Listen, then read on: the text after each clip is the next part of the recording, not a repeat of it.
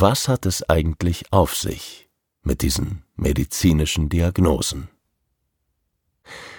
Diagnosen, die ein Defizit beschreiben, ein defizitäres Verhalten, eine psychosoziale Störung, eine Erkrankung, eine seelische oder gar geistige Behinderung. Immer mehr Kinder bekommen eine oder sogar mehrere Diagnosen. Manchmal hatten wir den irrationalen Eindruck, dass schon die Familien, mit denen wir arbeiteten, ganz allein die offiziellen deutschlandweiten Prozentzahlen an psychosozialen Störungen bei Kindern erfüllen. Es entwickelte sich sogar noch dramatischer. Immer wieder rieten auch wir zur Diagnostik, entgegen unserer systemischen Grundhaltung. Diese lautet, Probleme entstehen aufgrund von Kommunikations- und Beziehungsschwierigkeiten. Symptome sind die Anzeiger eines Veränderungswunsches und somit bereits Teil der Lösung. Aber was, wenn die Grundlage einer Diagnose selbst einen Teil der Schwierigkeiten verursacht? Somit rieten wir den Eltern, eine Diagnostik machen zu lassen, um den Schwierigkeiten auf den Grund zu gehen. Wir taten dies aus einem bestimmten Grund, einem speziellen Verdacht. Autismus-Spektrumsstörung. Im Laufe der Zeit hatten wir uns in das Störungsbild und die entsprechende medizinische Diagnose reingefuchst.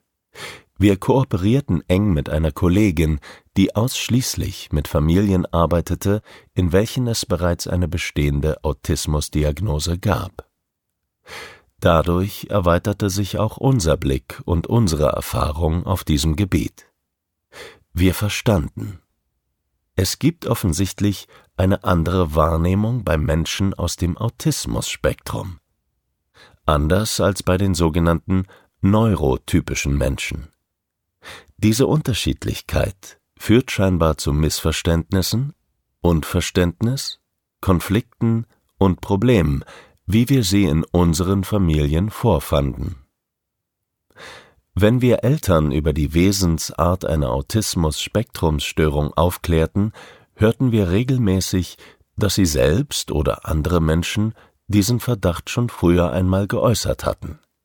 Gelegentlich wurde es von den Eltern verworfen, wenn eine Erzieherin im Kindergarten dies äußerte oder eine Lehrerin darüber sprach.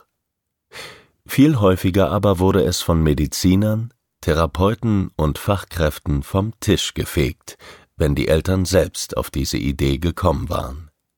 Das könne nicht sein, dieses Kind doch nicht. Sie sind nur die Eltern, das müssen Sie schon dem Fachpersonal überlassen. In unseren therapeutischen Gesprächen gab es ebenfalls zwei vorherrschende Reaktionen. Erstens, das kann nicht sein. Das, was ich über Autismus weiß, passt doch nicht zu meinem Kind. Mein Kind kann sprechen, hat Kontakte, lässt sich anfassen, kann in die Augen gucken, hat keine Inselbegabung. Außerdem will ich solch einen Stempel für mein Kind auf gar keinen Fall haben. Es wird ja seines Lebens nicht mehr froh mit so einer Diagnose. Zweitens, es ist das erste Mal, dass ich das Gefühl habe, etwas passt zu meinem Kind. Nicht alle Aspekte stimmen, aber ganz viel passt besser als alles, was wir jemals zuvor an die Hand bekommen haben.